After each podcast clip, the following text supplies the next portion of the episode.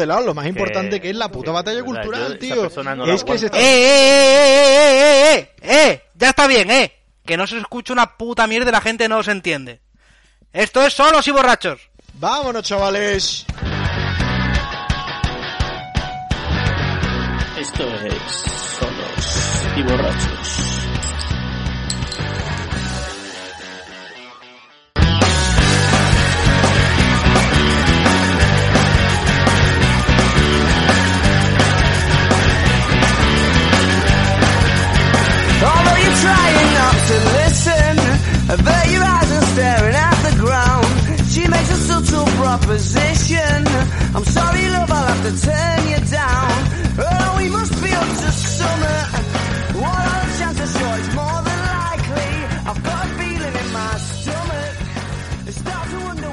Muy buenas chavales, esto es Solos y Borrachos, tu podcast de política que se enmarca en la iniciativa estatal de ningún español sin su podcast.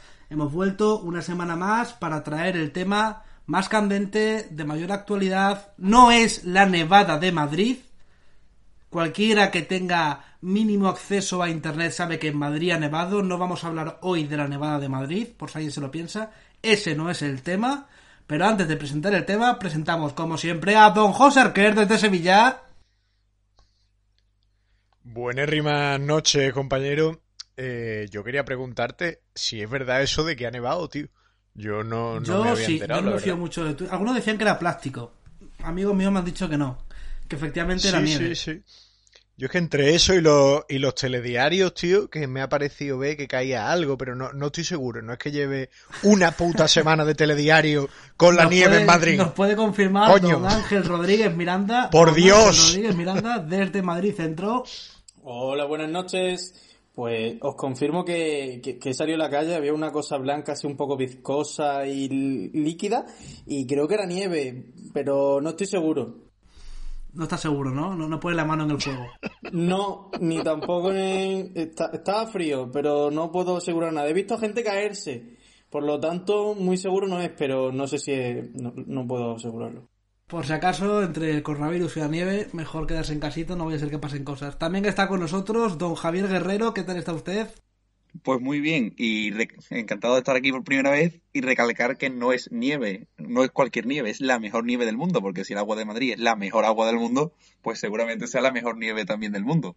Efectivamente, yo, he visto he visto gente chupando la nieve y no, es, es la nieve del canal de Isabel II, es la nieve del canal de Isabel. Digo, que la gente se le está yendo de la cabeza. en Wall Street está cotizando la nieve a la- el, el agua a la baja, que está empezando a cotizar en bolsa. Están preocupados allí. Nada, nada, este ha sido el, el último gran milagro Bueno, que Javi, nos ha dejado el Diego. Un No placer ser que estés con nosotros, eh, nuestro colaborador número 2.763.000. Esperemos que repitas. Nadie, insisto, seguimos con el récord. Nunca nadie ha repetido. Nunca nadie ha repetido. Ha venido por aquí, ha pasado, ha pasado más colores por aquí que mujeres por la cama de Pablo Iglesias. Bueno, nadie ha repetido todavía. Bueno, chicos, Bueno. eh, el tema, el tema de la semana, eh, un tema a mí me parece muy importante y muy interesante y que nos gusta a todos y que, bueno, evidentemente por eso vamos a hablar de eso, porque estamos aquí primero para pasárnoslo bien. Eh, Donald Trump, el tema va a ser única y exclusivamente Donald Trump, aunque después podemos tratar otras cosas de fondo más importantes eh, que Donald Trump, pero eso lo dejamos para la segunda parte del podcast. Lo primero que os quería preguntar, Donald Trump, el ataque al Capitolio, opinión sobre los hechos y sobre la reacción que ha tenido en nuestro país. Empezamos por don José Arquer, como siempre. Bueno, es. eh, entiendo que todo el mundo ha visto lo que ha pasado en, en el Capitolio de Washington, D.C. a lo largo de los últimos días y demás. Tener en cuenta que no es ni muchísimo menos algo novedoso, sobre todo desde la perspectiva española, porque hemos tenido muchos episodios muy parecidos de una cosa además de la que quiero hablar después. Pero, eh, bueno, la verdad que con determinada yo soy no soy nada sospechoso de ser antitrampista, pero es verdad que con determinadas declaraciones, pues, y conociendo a la sociedad americana, pues era previsible o era factible que pudiera ocurrir algo así. También es verdad, y hay que recordarlo y hay que recalcarlo, que Trump después, cuando ha visto que se ha ido de las manos y se ha ido un poco de madre el asunto, ha pedido calma, ha pedido paz y ha pedido a la gente que se manifieste pacíficamente. Tema y elemento fundamental en el debate y que ninguna televisión o prácticamente ninguna televisión está sacando, porque lógicamente el debate no interesa dirigirlo por ahí. Y bueno, pues como era de esperar también, nuestra fantástica y maravillosa izquierda española ha aprovechado, como no podía ser de otra manera, para, para decir que bueno, que, que ese asalto ha sido apoyado por el PP, por Vox, por Ciudadanos, por Salva Ballesta, por Pepe Reina y por la conferencia episcopal si hace falta. O sea, y que bueno, y que, y que están deseándolo porque además era el plan que ya tenían Franco y Carrero Blanco en los años 60. Está todo, todo planeado. Así que nada, pocas, pocas sorpresas en ese sentido. Menos mal que, que, ya pues se ha solucionado un poco el tema, el tema de la violencia allí. Y, y bueno, a mí lo que más me sorprende, sinceramente, más, y más que sorprenderme, me indigna la reacción posterior a nivel de censura, de manipulación y de bueno, de lo de, de lo de Sí, siempre de es esta un gente. Poco más, un poco más adelante. Ángel, sobre el Capitolio y las reacciones que ha tenido nuestro país. Pues yo en primer lugar, la verdad que sorprendentemente, o sea, lo que más me ha sorprendido ha sido la O sea, tú cuando, cuando viste que estaban asaltando el puto Capitolio, ¿qué Yo- fue lo primero que pensaste? Yo, yo lo primero que pensé fue esto es un montaje. O sea, esto está todo preparado y orquestado. No es posible que en el país supuestamente más seguro del mundo, eh, entre- o sea, en el país no, perdón, en una de las instituciones más seguras del mundo pueden entrar la gente como Pedro por su casa. O sea, no, no lo concibo. Yo creo, sinceramente, que ha habido una mano negra o blanca, más bien, que ha ¿Tú permitido crees? que ese pro- yo, yo creo que sí. Ay, pero si tú no eres nunca de teorías conspiranoicas. Ya, pero yo creo que hay algo por detrás en este, en este punto, porque no es normal que se acceda al Capitolio, Acaba de entrar en el podcast el espíritu de. José Antonio. pero bueno, no José normal. Antonio, ¿eh? José. Antonio puede hablar antes ocho minutos y también me ha soltado sus teorías y bueno, hubiera estado bien que estuviera aquí para compartirlas, pero bueno, quizá en otra ocasión. Bueno, ya, ya le sustituyo yo por su parte en este punto. Que yo sinceramente considero que hay, hay, hay algo. No sabemos qué, no sabemos si estará Rusia por detrás, no sabemos si estará Trump o los enemigos de Trump. Pero hay, hay algo, no es normal que los ciudadanos puedan acceder de esa forma al Capitolio, puedan asaltarlo, puedan eh, andar por dentro como Pedro por su casa durante horas y, sin de ser desalojados y sin que aparezca, que te digo yo, el ejército, la policía, todo. No es normal. Es verdad, y apoyo la teoría de José, de que Trump animó a la gente en un primer momento a reivindicarse pacíficamente, etcétera. Bueno, en primer lugar, no dijo pacíficamente, fue cuando vio todo lo que se estaba liando que rectificó un poco, se echó para Bueno, atrás. pero ni, ni, ni pacífica ni violentamente, simplemente no, no matizó la forma de comportamiento. Claro, claro, ahí está la cosa también. O sea, es una ambigüedad. Sabes que se está liando fuera y estás apoyando y alentando a las masas. Entonces, De, o de- sea, de hecho, se presupone que cuando una figura política anima a la gente a manifestarse, se presupone que es de forma pacífica. Quedaría raro que se matizara diciendo manifestados pacíficamente, ¿no? manifestados en general y todo el mundo sí, entiende pero que hay que entender, hay que entender eh, el contexto. El contexto es un nombre que se ancla al poder y que si estuviésemos hablando de otro país estaríamos hablando de una nueva dictadura un nuevo golpe de estado de pero como hablamos de los Estados Unidos pues no tenemos ese concepto porque tienen unos check and balance que están o que van a permitir que no se produzca ese golpe de estado entre comillas pero si habláramos de cualquier país sudamericano aquí estaríamos hablando de un golpe de estado en toda regla Es posible. Don Javier, sus opiniones al respecto. Pues bueno, empezando por, por Trump, yo, tam- yo aunque nunca me he expresado por aquí, tampoco soy sospechoso de ser anti-Trump. Eh, creo que si bien las elecciones pudiera haber indicios de amaño o fueron un poco extrañas, creo que lleva un, un último mes en lo que debería haber reconocido antes su derrota, porque ya era efectiva y ya todos los medios lo daban, lo daban por perdido y por tanto debería haberlo aceptado y no habríamos llegado a este episodio. creo que estuvo mal el, eh, en, en, su, en su final, pero en el momento que se va de las manos, como bien dice José y como bien lo ha recalcado, él pide a la gente que frene eh, un que frene un poco tarde, en mi opinión, y ya con todo desatado. ¿Qué pasa? ¿Cuál es la, cuál es la reacción eh, aquí en España? Pues evidentemente se, se aprovecha automáticamente para decir que ha sido el demonio, que lo avisaron hace cuatro años. Y una vez más se demuestra dos cosas. La primera, que de Estados Unidos la gente opina sin, sin no, no, es que no tenga un conocimiento profundo, es que no tiene ni, ni un gramo de, de, conocimiento. Y aquí creo que hay dos, estaba pensando hoy, hay dos ejemplos muy claros, ¿no? Cuando él llegó al poder, se le acusaba rápidamente de, de racista y de, y de xenófobo, y por otro lado de ser una persona muy peligrosa que iba a traer poco menos que la Tercera Guerra Mundial ha acabado su mandato, ha, deport, ha deportado menos, in, menos inmigrantes mexicanos que, que, la administración Obama, que son datos fríos, y después no ha declarado una, ni, ninguna guerra, cosa que no ha un presidente americano desde los años 20. Por tanto, de nuevo los medios han aprovechado para decirlo, aquí lo avisamos y, y ya, y ya lo han intentado... Hombre, los años 20 mucho, poner... ¿eh? ¿Qué? ¿Perdón? Que en los años 20 es mucho, estuvo Vietnam y tal, imagino que... No, no, claro, que digo que ningún presidente... Ah, que vale, vale, sí, sí, que, desde los 20 hasta es... ahora todos los presidentes claro. habían entrado en guerra, vale, vale. No, no, no, tengo el dato, pero sí, sé que fue mucho tiempo. Y, y, de, y, de, y como decía, pues ya han aprovechado, ya han aprovechado para decir que, y en, que en España tenemos cosas parecidas, pero sorprendentemente la, la los políticos parecidos o las ideas parecidas a las de Trump en cuanto al en cuanto a no aceptar eh, el resultado de unas urnas, pues solo parece estar en el centro derecha o en la derecha española.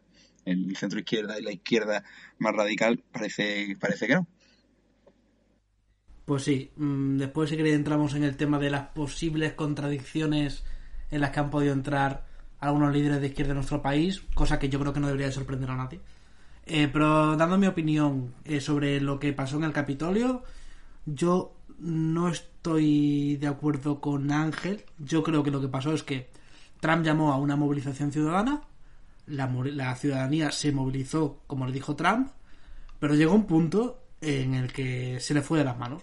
Se le fue de las manos, yo no sé qué pasó ahí, no sé si es que vieron que tenían la posibilidad de, de entrar por la baja seguridad, se concentraría una cantidad de zumbados mayor de la debida y pues se le fue de las manos y entraron Sí que es cierto que hay vídeos en los que se ve mm, que la seguridad no pone mucho esfuerzo en impedir que entren, que les abren puertas. No creo que sea por ningún plan, ninguna mano negra. Yo creo que simplemente la seguridad estaba cagada de miedo y dijeron, mira, que hagan lo que quieran, mi vida vale más que esta mierda. Y se dio. ¿Tú crees que, que eso es así en un país como Estados Unidos, en el que a la mínima se utiliza un arma y se dispara? No es normal bueno, como una, una mujer, una mujer murió. Una mujer murió. Sí, Han muerto cuatro bueno, personas, de, de, hecho. Más, cuatro. más. Han muerto cuatro, sí, cinco y personas. más que están muriendo. parece. Ahora se están suicidando algunos. algunos Pero- se ha suicidado un miembro de seguridad allí se, se ha pegado un tiro, por lo visto, en el pecho en su casa y se ha matado. Pero es que también la imagen, la imagen que hubiese dado eh, Estados Unidos si como país, que vamos a poner en contexto que todo el planeta estaba mirando el televisor.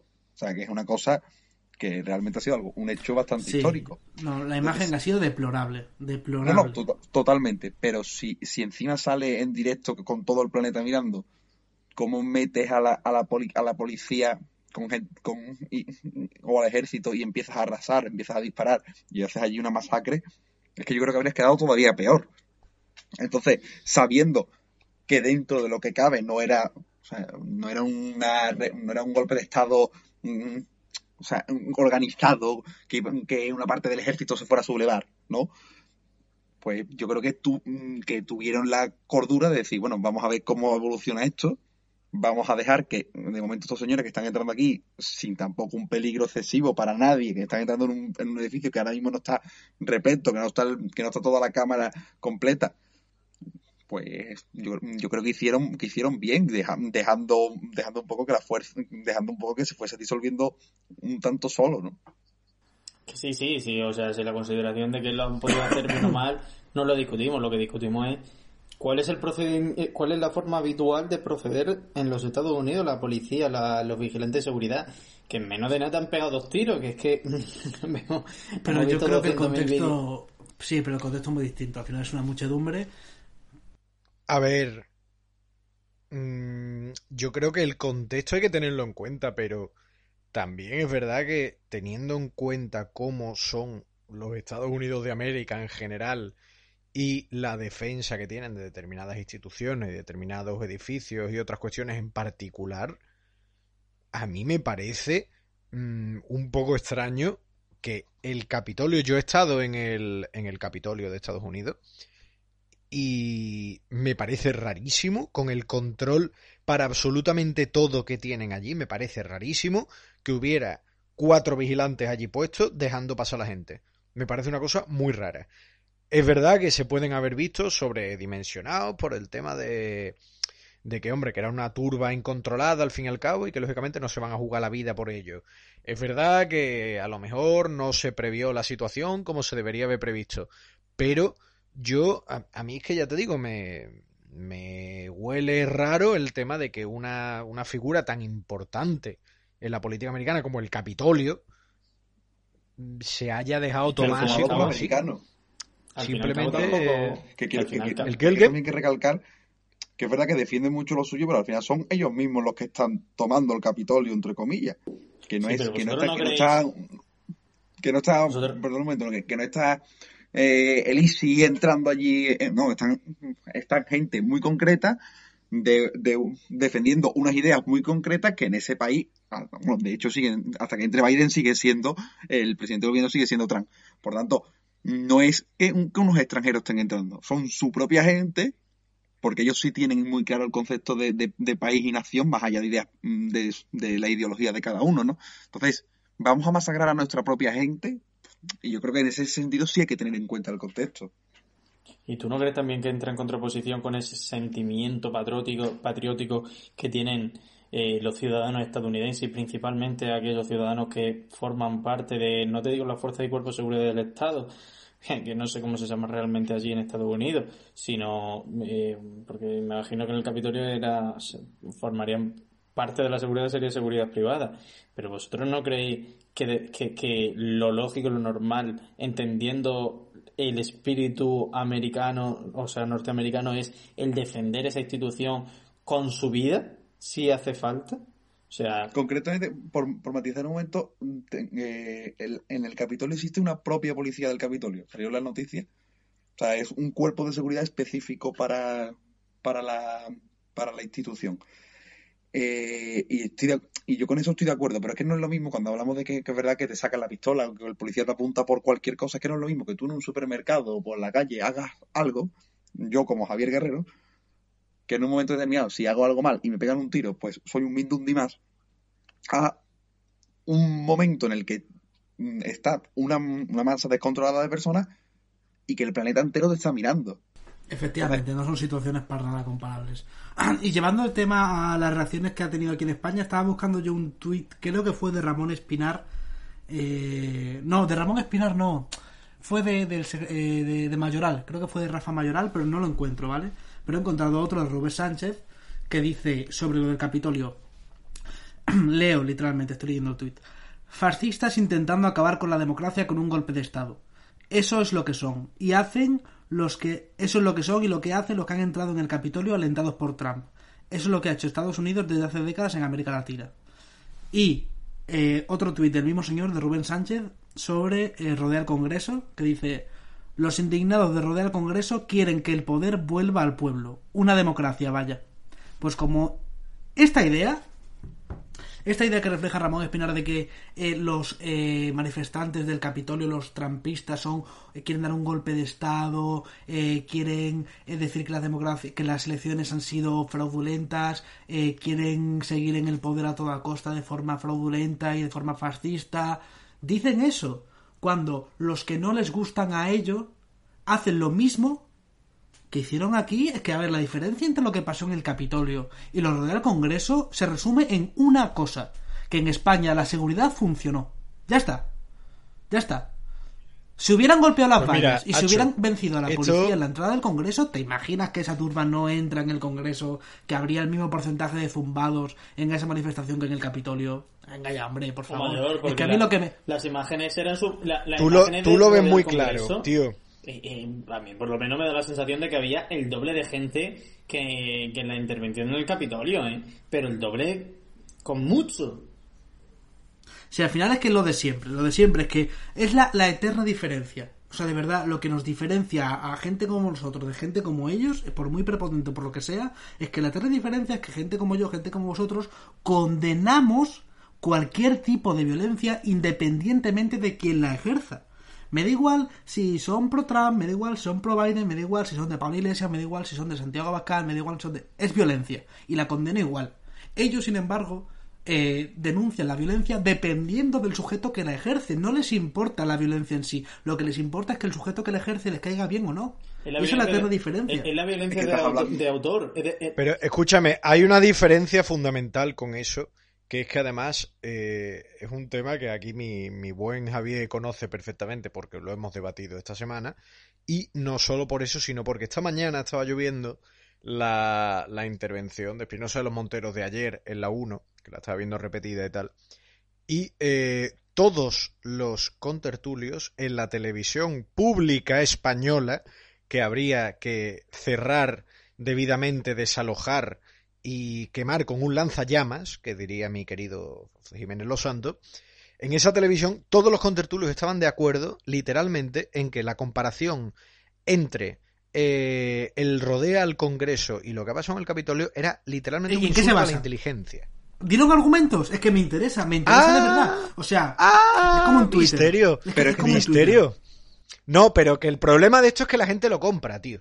Y la gente, ya te digo, porque además lo recuerdo porque es que Javi y yo el otro día lo estuvimos discutiendo con otros amigos nuestros que decían que es que tanto lo del tema del rodea al Congreso como sobre todo y por encima de todo, porque es que para mí la comparación es evidente, porque es una proclama política de persecución contra un sector determinado a consecuencia de un resultado electoral, que es la alerta antifascista de Pablo. Iglesias. Cuando ganó, bueno, cuando ganó no, cuando, cuando salió Vox en Andalucía. Sí, sí, me acuerdo perfectamente. No, eso es, eso es un insulto a la el inteligencia, comparar eso. Es lo que es. El sectarismo. Es que a mí, que me diga lo del insulto de la inteligencia que estoy buscando ahora eh, en el Twitter, que es que eh, leí un tío que decía eso. Pero es que todos, hecho todos, Pablo y yo esta, esta semana además a mí me, me ha gustado llamarla la semana de los retratos de Twitter. Porque entre lo de la luz, que lo de la luz vaya Ah, sí, telita sí. también, la carita Eso que se le ha quedado a más de uno. sí, Da ¿eh? para podcast, que la carita es, que la carita Mira, va a poner perdona, un marco a más de uno. Sí, pero es que perdona. luego además, a Pablo Iglesias, a Rejón, a Mayoral, al Facu Oeste, a Rubén Sánchez, a los independentistas catalanes, ha habido decenas de políticos que tenían tweets relacionados con el rodeo al Congreso y con la alerta antifascista que han salido ahora lloriqueando por lo del Capitolio. Irse a tomar por saco. Es que de verdad, eh, gente en Twitter Que- diciendo lo mismo que decías tú, lo de que comparar ambas cosas es de indigente intelectual. Pero es que ninguno es capaz de darme un argumento diferencial que no se base en el sujeto que ejerce la violencia. Claro, Claro, que la diferencia es que los, de- los del Capitolio son fascistas y los que estaban aquí eran el pueblo. Joder, pero qué puta mierda de argumento es ese. Pero mira, que- al que- final, que al la final se resume. ha entrado en- ha Mira, yo te doy una diferencia entre la entre la entre el entre el rodeo al Congreso con, con lo del alerta antifascista no hay ninguna diferencia, ninguna. Pero con lo del rodeo al Congreso hay una, que es que la movilización no es contra un resultado electoral, sino contra una gestión de gobierno. Que yo entiendo que puede haber una manifestación determinada. Más allá de que, lógicamente, no se puede apoyar un asalto a una institución pública. Pero entiendo que hay una manifestación. Es Pero, la única ver, diferencia que hay. No hay más. Os voy a, me gustaría enlazar algo con lo que en principio, eh, o sea, me, Enlace, enlace usted, Ángel, enlácelo. Eh, eh, Este, este punto me gustaría enlazarlo con otro que en principio quizá pues le dice, coño, que no tiene, no tiene razón ninguna o no tiene sentido ninguno, pero la tiene. ¿Qué ocurre en la izquierda?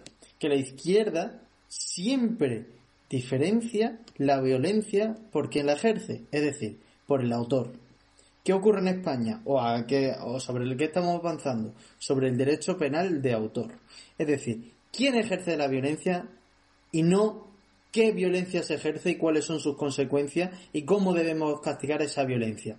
Lo vemos en este sentido con precisamente el, asalto al Capitolio o el rodear el Congreso con un intento violento de, de- entrar en el, en el Congreso de los Diputados. La izquierda se enmarca precisamente en esta adjetivización de la violencia, que podemos encontrarlo en nuestro en nuestra legislación a través de la ley de violencia de género, a partir de la cual se castiga no el hecho, sino, se sino que se diferencia ese hecho por el autor, por quien ejerce esa violencia.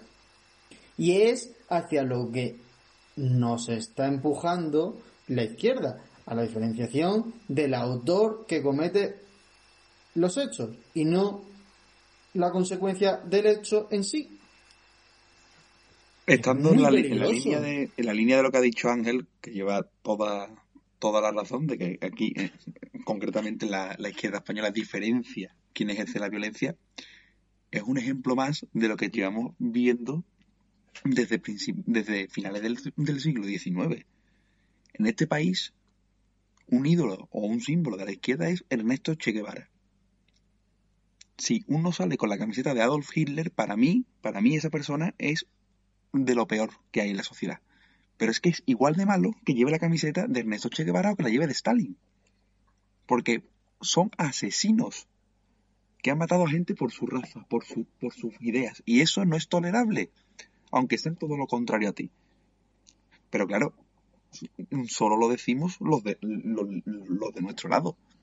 Los liberales, los, los más conservadores, que condenamos abiertamente, como bien has dicho, este tipo de cosas. Entonces, nosotros hemos empezado todo lo que estamos aquí condenando a lo de Trump. Es que parece que al revés, por, con- por condenar que un, que un representante, que un líder de, to- de, un partido de, que abarca tanta gente como es Podemos, acuse abiertamente de falta de democracia a otro partido y que llame como a la persecución y que llame a la lucha activa contra ese partido, si eso no se ve, si eso se ve, no, o sea, si eso no se ve como algo peyorativo, como algo negativo, pues no, pues no lo sé. Yo es que la palabra fascismo se usa muy a la ligera. Y como creo que, como creo que la frase famosa era de Winston Churchill, ¿no? La de eh, los, los antifascistas del, del mañana se llamarán así, o sea, los fascistas del mañana se llamarán a, a sí mismos antifascistas. Y esto lo vemos un día, otro día y otro día. Totalmente, es que es la evolución de nuestra pero- sociedad. pero- No, ¿cuál es el- cuál- problema cuál de es esto el problema? fundamental, además, es la, el relato que hacen ellos, tío. El relato es que te lo ganan siempre, tío. Da igual, pueden decir lo que les dé la gana, tío. Tú piensas si están, esto lo leí yo hace poco en Twitter y tenía toda la razón del mundo. Si están manipulando hechos que han sucedido en 2020, 2019 en tu cara y les da exactamente igual mentirte sobre cosas que han pasado hace relativamente poco, imagínate lo que pueden manipular de cara a lo que pudo ocurrir, por ejemplo, en la guerra civil. Tú imagínate el relato que le llegará dentro de una o dos generaciones sobre, por ejemplo, la gestión del COVID o sobre Trump. Sobre Trump la gestión va a ser del poco COVID, menos que. Hitler. Es que eso va a ser espectacular. Pero Tú José, imagínate, yo- pero es que además nos, nos lo vamos a comer Pero con papas, si es que ese es el problema, ¿y qué que nos lo vamos a comer con papas. Voy a de decir una cosa que lo me- O sea, las nuevas generaciones Bueno, que no solo, no solo están comiendo con papas. O sea, dime No, tú, totalmente. dime tú qué chaval Bueno, bueno, de 13, por 14 supuesto, años por supuestísimo. tiene idea de lo que pasó realmente con ETA en España. Es que no tienen ni puta idea. Y, y, y- y la... Bueno... Pero bueno, quitando, quitando la y si te sinvergonzonería, va- quitando el tema ETA o temas tan, tan- quitando No, temas pero- tan complejos y tal, poniendo como ejemplo algo que está pasando hoy, que hace eh, dos, tres, cuatro años, cuando subió el precio de la luz, era Rajoy, era Rajoy, era Rajoy, era el gobierno que era cómplice de la avaricia de las grandes empresas energéticas y a día de hoy tienes a Noticias 4 explicándote súper detalladamente por qué sube la luz. Y evidentemente no es culpa del gobierno, porque es que efectivamente, sorpresa, no es culpa del gobierno, no es culpa del gobierno que luz suba o baje, no es culpa del gobierno. Pero hace tres años era culpa de Rajoy. Y ahora no. O sea, ahora se esfuerzan en explicar la verdad. Hace tres años sabían perfectamente que la luz no subía por culpa de Rajoy. La luz, el precio se fija en un libre mercado energético. Y ya está. Pero hace tres años, eh, causa uno, causa dos y causa tres del precio de la luz, Rajoy. Ahora Bueno, la- voy a explicarte muy bien cómo funciona. Pues bueno, bueno, chicos, pues ya está. La, la verdad muy relativa, porque en España la luz está al 21%, por más que nos, que- por más que nos hagan Esa, ver- esa, es, esa es otra, esa es otra, que dicen que no bajan el IVA de la, de la luz porque Bruselas les dice que, que no les deja. Como las igual mascarillas. Que, igual eh, como las mascarillas, ¿verdad? Venga, hombre. Y- Normal que Bruselas no quiere que bajes impuestos. Bruselas lo que te dice es que te de, de que cuadres cuentas. Si, si puedes bajar la luz, puedes bajar el IVA de la luz. Si consigues conseguir esa pasta por otro lado como reduciendo gastos, pues claro que te van a dejar. No me das con la Lo que mentira de que Bruselas no te Lo deja. que pasa es que este gobierno no quiere reducir Hombre, si tienes no sé cuántos millones gastados en el Ministerio de Igualdad, pues ya me contarás. En fin, es que es eso, son ejemplos, son y- y ejemplos además- de cosas que van colando y, y la gente, bueno, pues ya está, se lo cree. Pero- y aunque pero- sean cosas cristalinas, transparentes, que dices, mira A, mira B, uno es blanco, otro es negro, ¿de verdad no ves la puta diferencia? Pues no, pues no la ven, pues ya está, chicos. O sea, al Pero es final, que- quien, se, quien se sigue engañando hasta este punto, yo creo que ya es porque quiere. O sea, porque es que, por, por, porque le da igual, tío, porque se la suda. Pero mira, si plan, me- da igual, tío, yo tengo mi camino, lo voy a seguir y me da igual lo que pase alrededor. Otra explicación no lo encuentro. si me lo, si me lo permitís, yo creo que, el, que, la gran diferencia, o sea, y esto lo hablé con José hace poco, eh, en temas sociales podemos discutir muchas cosas, en- en- diciendo la dicotomía de izquierda o derecha, ¿no? Pero hay, un- hay una cosa que en la que no se puede discutir, que es, en el tema económico. Las ideas de izquierda en lo económico fracasan y no funcionan y no hacen progresar a la sociedad y no hacen que la sociedad viva mejor.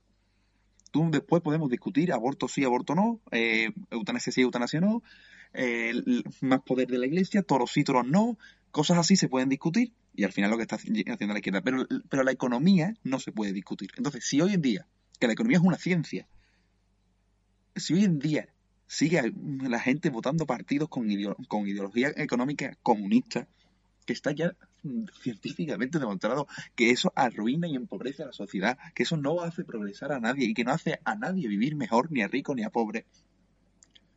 ¿Cómo no te van a engañar en el resto de cosas? Entonces, el votante de izquierdas es un votante más, in- más ingenuo en ese, en ese sentido.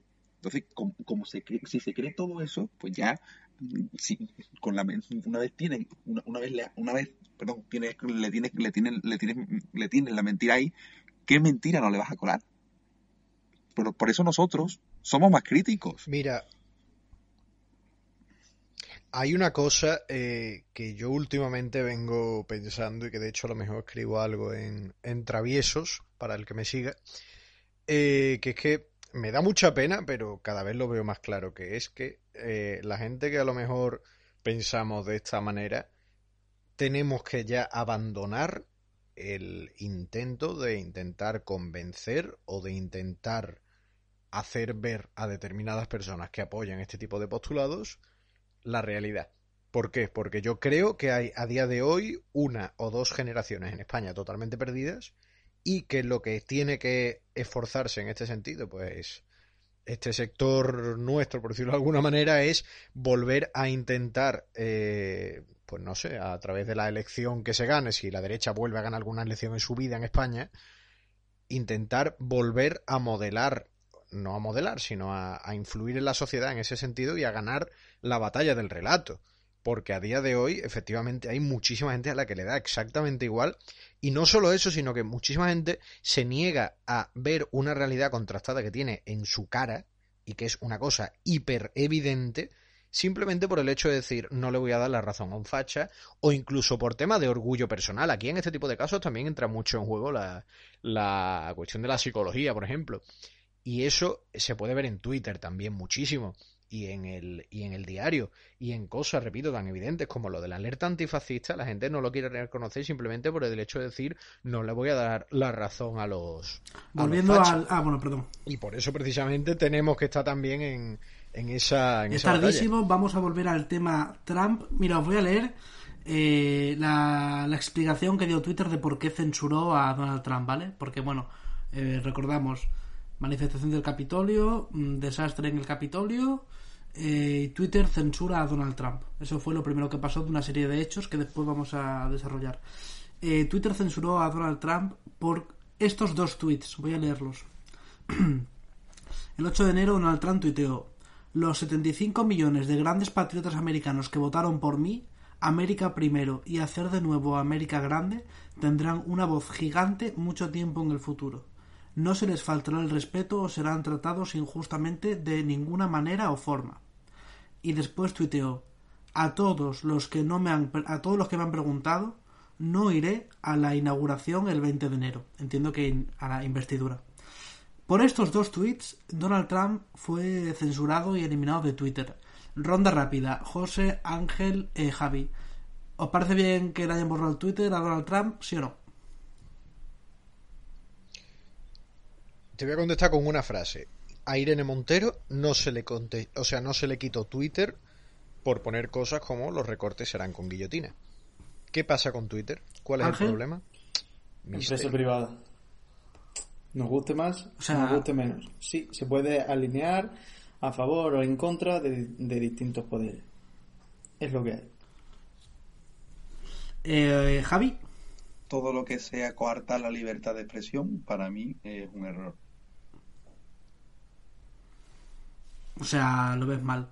Sí, sí, sí, evidentemente, porque a pesar de lo que ha dicho Ángel de que sea una empresa privada, se supone que mm, Twitter, uno de los atractivos es que tú puedes expresarte libremente. No es, no es Nike, no, o sea, él no, eh, ellos no venden, no, ve- no venden ropa, no venden comida. Ellos lo que dan es un espacio para que tú crees el contenido que, que desees, digas tu idea. No decía, digas tus ideas y aquí, pues no, y aquí que lo ha hecho, se le ha condenado. A él sí y a otros no. Tú te estás posicionando. Y al final estás eliminando, estás, estás eli- eliminando la libertad de expresión de una persona muy importante y muy influyente. Aquí creo que tenemos los ingredientes suficientes como para elaborar nuestro propio debate de uno de los debates más interesantes de la semana de Twitter que se ha dado entre liberales tipo Rayo contra conservadores liberales tipo Girauta o tipo Miguel Ángel Quintana que una parte como Rayo dice a mí no me gusta que Twitter haga esto no me gusta que censure a Trump pero está en su derecho de hacerlo por una empresa privada y Girauta puede decir cosas como, no, no leo textualmente, eh, resumo lo que yo creo que piensa, que dicen cosas como que el derecho de libertad de expresión está por encima de lo que Twitter pueda decidir o no. Me parece un tema súper interesante. Y me gustaría Ya decir- alejado, alejado, perdón, alejado del planteamiento de la izquierda de me parece bien que se le tire la cuenta a Trump, pero porque es Trump y punto. O sea, la izquierda se plantea así. eh, ¿Es Trump? Sí, me parece bien que se la tire. ¿Es para Iglesias? No, me parece mal. O sea, no me parece eh, intelectualmente interesante ese debate, porque al final, lo que hemos dicho antes, te importa quién lo dice y no lo que hace. Así que, descartando esa idea, que a mí me la suda, eh, centrándonos en esto del liberal contra el rollo girauta, aquí tenemos eso. Pero- Ángel pero- está en un lado, que sería el lado de Rayo, Javi y José en el otro, y yo no tengo claro. No, no, no. Me gustaría No, no, no, me no, no, espérate, a ver. Un momento. A ver, Uy, uy, uy, yo, uno por uno, uno quiera por que no, yo José, sí José. entiendo. Un- un- Uy, una espérate, todos a la vez. No, te lo digo porque yo, yo técnicamente no estoy. O sea, para mí es una barbaridad, lógicamente, porque además hay una, hay una diversidad de criterio evidente. Ahora bien, Twitter efectivamente es una empresa privada y yo entiendo que no hay una coacción del derecho de libertad de expresión por el simple motivo de que tú tienes libertad para expresarse en una pluralidad de medios que no solamente se ciñen a Twitter, Twitter es simplemente un canal más, pero a ti no te coarta tu libertad de expresión porque efectivamente es una empresa privada que pone un determinado servidor para que tú escribas cosas.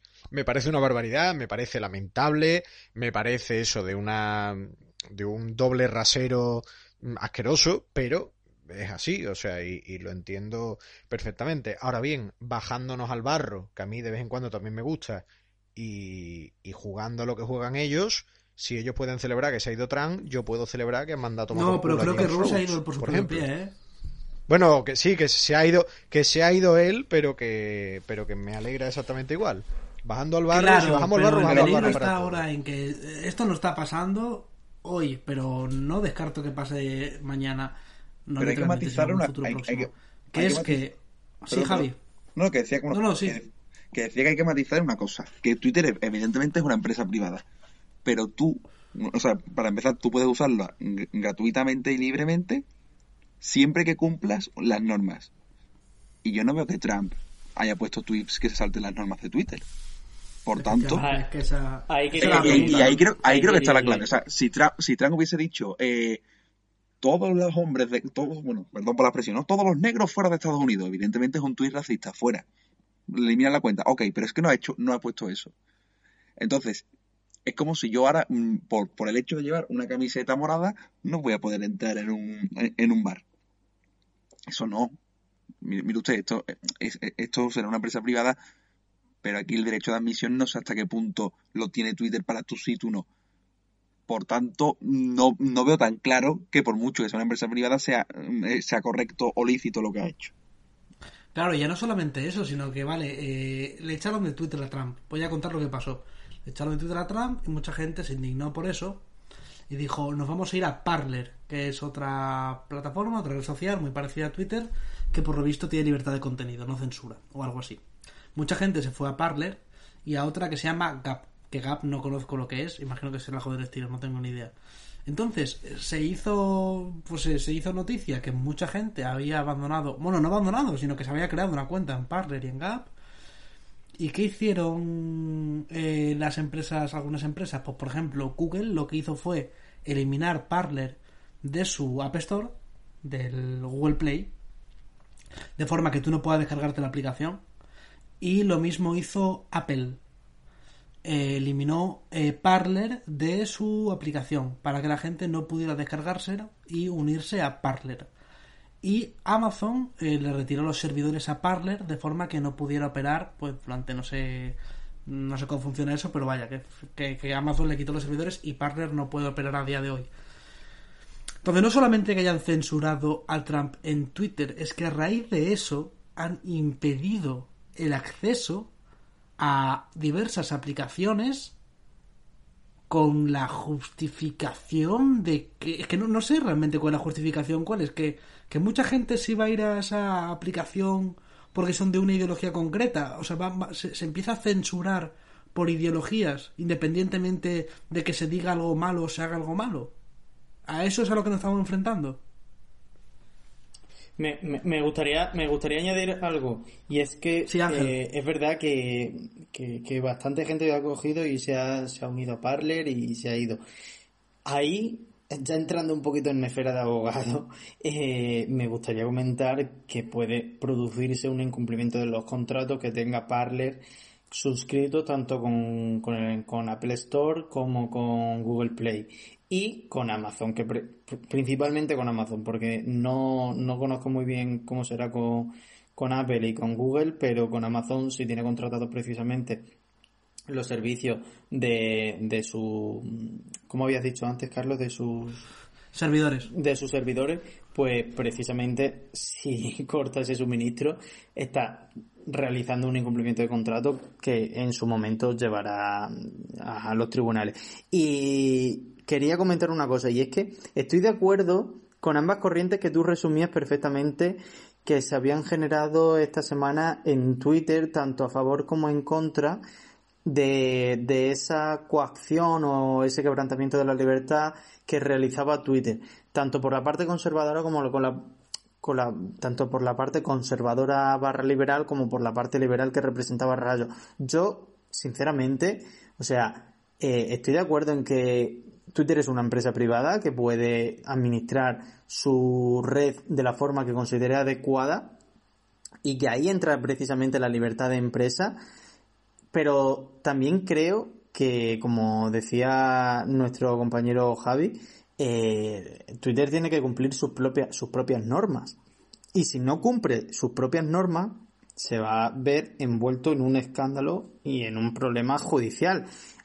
Al que estoy ¿Tú seguro. crees que va a llegar a tanto? Si la Sí, mayoría de la por gente está de acuerdo supuesto. con eso. Por supuesto, llegará. Si Twitter está incumpliendo sus propias normas, será un juez el que, el que obliga a Twitter a cumplir sus propias normas. Y si precisamente considera ese juez que lo que ha dicho Trump no considera un acto de violencia o de incitación a la violencia, tendrá que revertir la cuenta de Trump y, eh, e indemnizar a Donald Trump.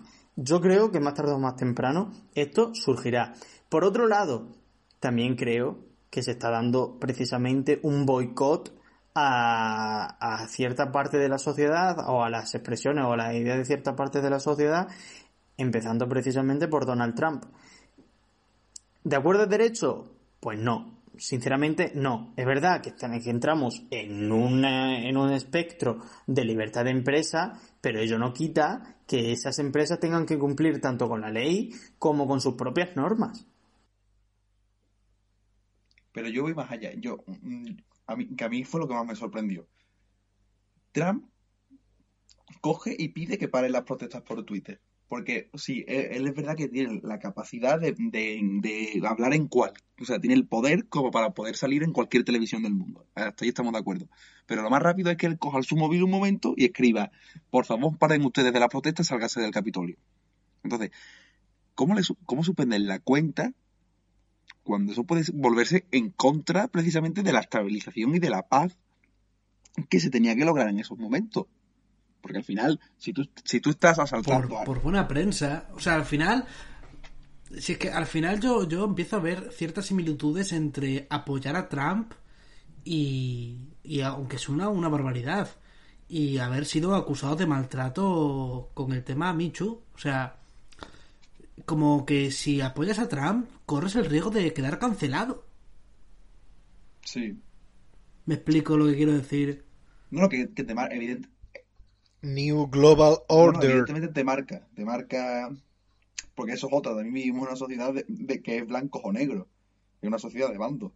Y, parece, y parece que, si estás de acuerdo con, su, por ejemplo, con las medidas económicas que ha adoptado Trump en, para Estados Unidos o que crees que lo ha hecho bien en, en, cualquier ámbito, ya eres, ya eres exactamente, tienes que ser exactamente como él y por tanto tienes que ser un machista, tienes que ser un tal, un tal, un tal, un tal. Y, la sociedad te etiqueta automáticamente, en eso estamos conformes. Bueno, y yo creo que por eso todas las empresas de estas han reaccionado así. Han dicho, oye, que, que, a Parler se va a caer un montón de gente pro Trump. Uy, uy, uy, eh, vamos a eliminarlo. No porque crea yo que estoy haciendo un bien al mundo eh, bloqueando esta aplicación para evitar una organización violenta en un futuro. No, no, no, no.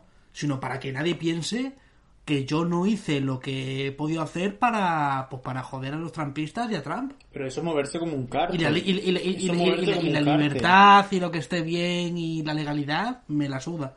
Lo que importa es la buena prensa, ya está. Pero es que no es buena prensa. Hacho, pero es que tú sabes cuál es el problema de esto, que la gente, cuando prensa. tú le hablas... Es buena prensa para la mayoría de la gente, claro que es buena prensa. en esa línea, tío, de lo políticamente correcto, de Por supuesto Black que es buena prensa. de que eh, las protestas y los disturbios que hubo en el tema de los negros están bien, pero esto está mal. Es que si no piensas así, pues corres el riesgo de quedar cancelado. Y si no es así ahora, lo será en un futuro.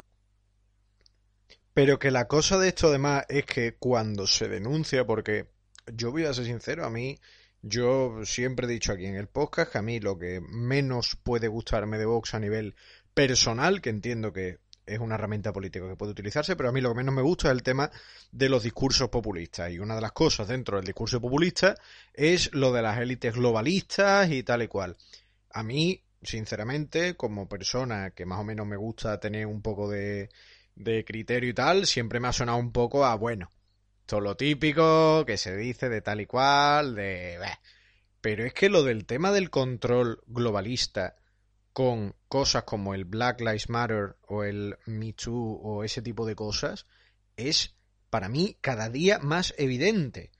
Y cada día más evidente que tú ya no te puedes posicionar públicamente contra determinadas cosas. Y no solo por un gobierno eh, de uno u otro signo en España, sino que ya las grandes multinacionales, las grandes empresas, los gobiernos de muchísimos países, en, vamos, y el más claro en Estados Unidos y tal, ya marcan una línea ideológica concreta. Ya da igual que estés hablando del PSOE, que de los demócratas, que de Netflix. Y para mí hay una línea evidente a nivel global. Y hay un nuevo orden en el que, bueno, en el que pasan este tipo de cosas, en el que la gente busca un nuevo, mm, una nueva red social en la que puede expresarse libremente y la gente lo que hace, vamos, la gente, las empresas lo que hacen es cancelar dicha red con lo cual, ya te digo, a mí siempre me ha sonado una cosa muy conspiranoica de cuando nos reíamos de, nuestro querido José Antonio y a mí a día de hoy es que cada vez me suena más, más, vamos, no me suena, lo veo cada vez más evidente. No, no, no sé cómo que será. esa situación no es sé cómo como un cárcel. vosotros, Pero es que creo- es una- pero- no deja de ser una dictadura Pero es de que políticamente de cárcel correcto. totalmente, una Sí, situación de cárcel. Es Sí, la alineación de poderes desde la empresa privada para coartar, o bueno, para coartar, vamos a decirlo de- en términos más generales, para eh, alienarse en un solo, en una dirección única y siendo precisamente los dominadores del mercado. O sea, veremos a ver si alguien se mete en un procedimiento judicial para denunciar estos hechos, porque son gravísimos. Y si se demuestra es- la, desde, desde la competencia, no, no sé realmente en qué países están tanto unos servicios como otros domiciliados, pero si se demuestra que desde el país en el, cual, en el cual se encuentran domiciliados esas empresas han quebrantado las, la- la- las normas de competencia, ojo, ¿eh? Es Que, que la multa puede ser yo- yo- millonaria, pero Porque yo no sé millonaria. si esto está rozando quizá el abuso de posición de dominio, pero Claro, bueno, que no, no sé. habrá, que a ver me- cuáles son las leyes de competencia en bueno que- se regule, que yo tampoco sé. Este no sé, dónde estarán dónde estarán domiciliadas y inclu- e incluso no sé si podrían quebrantar normas de competencia en determinados países aunque no se encuentre domiciliada ahí la verdad es que me surge esa duda un tanto Y la oportunidad de mercado que pierden estas dos redes sociales, porque no van a tener tanta difusión ni tanta publicidad como la que están teniendo ahora. efectivamente Pero, Pero ellos saben que al final gente como yo, independientemente de lo que pase, no va a dejar Twitter. claro Algo muy no, gordo no, tendría que eh, pasar. eh, el evidentemente, problema. eh, evidentemente, igual que cuando WhatsApp se planteó cobrar, por otros motivos, ¿no? Porque cuando se, planteó cobrar y hubo gente que se cambió a, no me acuerdo de qué aplicación fue, a Telegram al final. No, Telegram no era. No, pero, tele- pero no era Telegram, era, era otra que, bueno, que no recuerdo el nombre, la verdad. Pero para que al final, evidentemente, este tipo de, de aplicaciones lo- eh, es una economía de escala, ¿no? Cuanto más, cuanto más gente la usa, eh, bueno, de que te alcance, mejor dicho, cuanto más gente la usa, eh, es, mejor para todos los usuarios porque tiene, tiene más opciones. Pero ahí lo de lo que ha dicho José, por, por, por mm, completarlo, ah, yo no creo que sea tanto una, una conspiración global o que determinadas empresas quieran imponer sus pensamientos, sino más bien es que como la misma sociedad ha aceptado ciertos valores que parece que son temas intocables, por ejemplo el Black, el Black Lives Matter, todo el mundo lo subía a las historias en todo el planeta, subía a, su- historia que se acabase el racismo sin saber realmente qué había pasado, sin saber si, pe- si esa persona que había sido, eh, que había sido ejecutada, quién era. Entonces, si la propia sociedad está en ese punto, la em- las empresas no se las empresas tienen que seguir a la sociedad por mera gestión de, RSC, de responsabilidad social corporativa, para no perder clientes potenciales.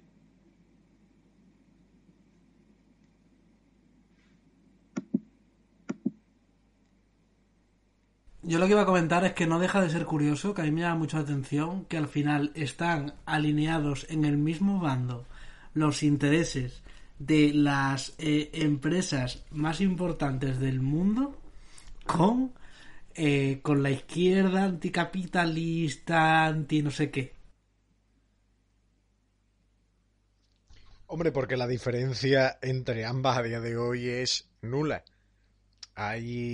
Porque, claro, además, con el tema de la modernización y, el, y, la democratización y, la, y el globalismo también en ese sentido, eh, se ha pasado a poder distinguir a lo mejor una izquierda más comunista en sentido estricto, lo que hemos conocido toda la vida además, y luego la izquierda progre, que además a mí me hace mucha gracia porque hay muchos comunistas, comunistas, comunistas, que odian a los progres. Los más ortodoxos, sí, niveles, Bueno, casi. Sí, sí, sí, sí. Como, casi como nosotros o más, vaya. Entonces, eh, claro, al imponerse la, la dictadura del tema de lo políticamente correcto, que no es tan estricta en lo referente a los principios ideológicos de la izquierda tradicional, pues las empresas, como han visto que eso da dinero, se pueden apuntar muy fácilmente. Y hay pues muchísimos temas que lo hemos podido ver además, lo, se puede ver a diario encendiendo la tele.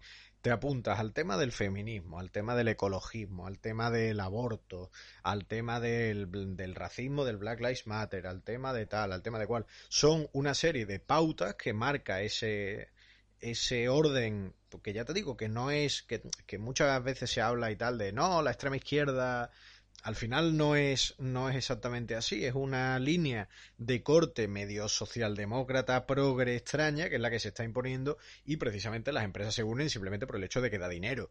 Y a día de hoy ser de izquierdas en España da más dinero que ser de derecha, en España y en el mundo occidental. Y creo que tampoco estoy contando ninguna... Hombre, la mejor manera de pasar de vivir en Valleca a vivir en La Moraleja. En, en Galapagar por ejemplo. Galapagar, perdón, sí, sí, Galapagar. Me he confundido de zona exclusiva de, de, la capital de, de, España. Pero vamos, que seguramente alguno habrá, se habrá ido a vivir a la moraleja. Yo sobre todo con la gente que puede llegar a pensar, a ver, que sí, que le han la cuenta Trump, ya está, que no pasa nada. Digo, vale, sí, puede ser un hecho que puede ser más o menos importante, más o menos chocante. Pero lo que yo estoy planteando es la posibilidad, no digo que vaya a ser así, pero la posibilidad de que en un futuro las grandes redes sociales como Twitter, como Facebook, como Google, como Apple, con las redes sociales que lleven, vayan a empezar a limitar el contenido siguiendo un sesgo ideológico. Y al final el contenido de esa red social eh, se discrimine sobre el mismo dependiendo de la ideología.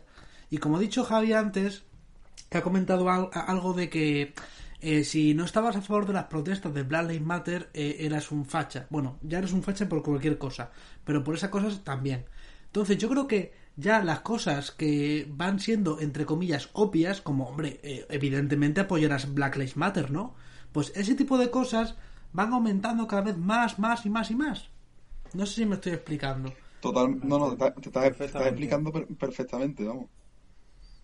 Y al final puede ser que acabemos con unas redes sociales cuyo contenido sea hiper polarizado ideológicamente, que solo represente ideológicamente a un sector de la sociedad y que se margine y se discrimine al otro, no por decir nada violento, no por hacer nada violento, sino simplemente por pensar mm, pues de forma distinta a, a como piensa, pues no sé si decir la mayoría, porque no quiero decir la mayoría, porque es que no sé si quiere ser la mayoría desde luego sí son los que más grito, más, más, más alto gritan. Sí, pero este, esta historia que cuenta, que, que, puede parecer una cosa lejana, en España ahora mismo hay un ministerio de la verdad.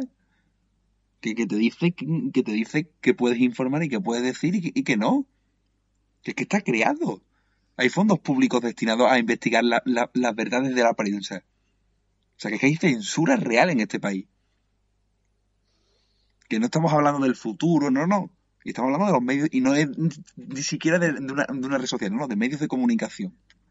que vigilan, que controlan, efectivamente, con el dinero de todos. O sea, y, para mí, a mí me parece algo preocupante. Y, y la persona que acepte eso, sea de izquierda o de derecha, está mal de la cabeza.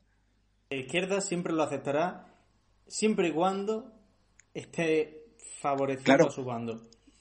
Pero a eso derecha, normalmente, cuando, le venga bien, lo, claro. sea de izquierda o de, o de derecha. Bueno, pero ver, es que es el problema. Todo, y es el problema no, precisamente de, pero de si la tú aceptas esto ahora de la parte de la sociedad que hablamos desde el inicio de nuestro programa.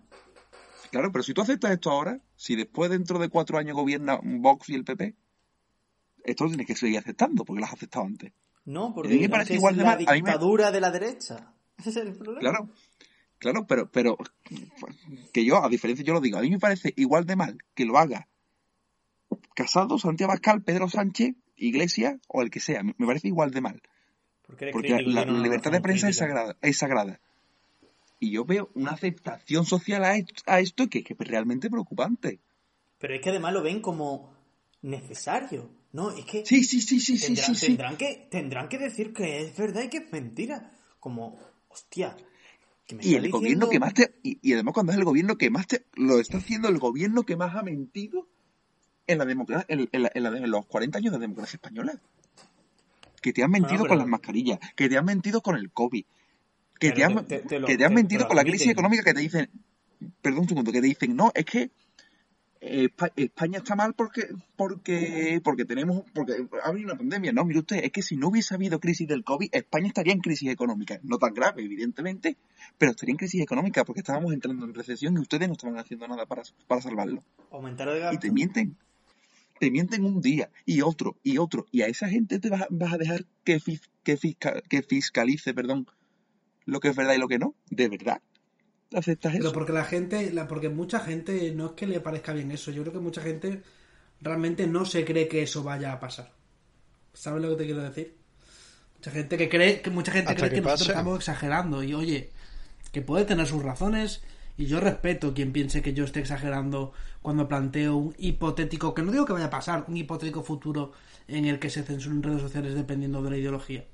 Pero bueno, mm, ya es tardísimo, vamos a ir cerrando si os parece uno por uno las conclusiones sobre lo que hemos estado hablando, así en general, el orden habitual de siempre, don José Arquer. Pues efectivamente nos vamos, nos vamos acercando hacia un horizonte bastante, bastante peligroso. Lo vamos viendo además desde hace ya varios años. Y bueno, yo creo que ante esto no queda más que, lógicamente, denunciar este tipo de, de actividades eh, pseudo ilícitas, además de aguantar en nuestros principios, pues más fuerte que nunca. Si hay que bajar el barro, se baja. Y si hay que decirles que traguen, pues que traguen. O sea, aquí correcciones y pasos atrás ni el más mínimo. Don Ángel.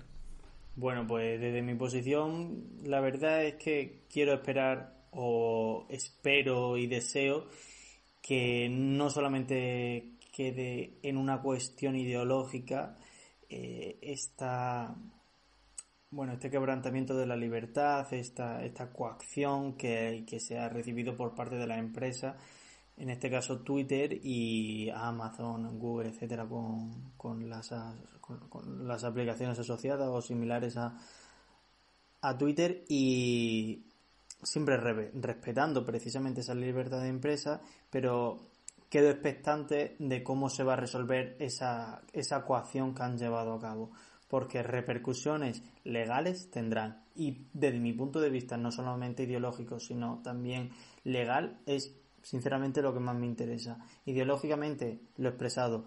Jurídicamente, ya veremos. Veremos. Eh, Javi. Pues en tema Trump, mm, creo que, que José ha dicho antes lo de, lo de la, semana de los retratos, pues ahora con la administración Biden creo que quedan cuatro años de gente retratándose, que se cree que, Bi- que se, cree que Biden es mm, un santo y va a haber mucho retratadito y, vam- y vamos a pasarlo muy bien y nos vamos a reír bastante. Y en cuanto al tema de la libertad, creo que ningún gobierno ni ninguna empresa privada ni nada puede, puede coartar la libertad individual, por mucho que no pienses como, el- como la otra persona, y más cuando no se en- entra en temas de abuso, de racismo, de xenofobia, ni ningún, ni ningún, ni, ni- ni- ni ninguna acción violenta. El tema de los retratados, seguro que va a ser así, pero ya te voy adelantando que muchos, la mayoría, no va a aceptar el retrato y buscarán cualquier tipo de argumento o excusa para diferenciar una razón u otra. Y eso va a mi conclusión, que yo, a quien nos esté oyendo, queridísimo oyente, tú que nos escuchas, que seréis dos o tres, muchas gracias por estar ahí. Coherencia. Yo de verdad creo que lo que más hace falta es coherencia. Si criticas un acto violento, critícalo por el hecho de que es violento, independientemente de si lo hace un tío que es de tu cuerda ideológica o un tío que no es de tu cuerda ideológica. Solamente con eso habremos dado algún paso. Pues muchas gracias a todos, muchas gracias chavales y hasta la próxima.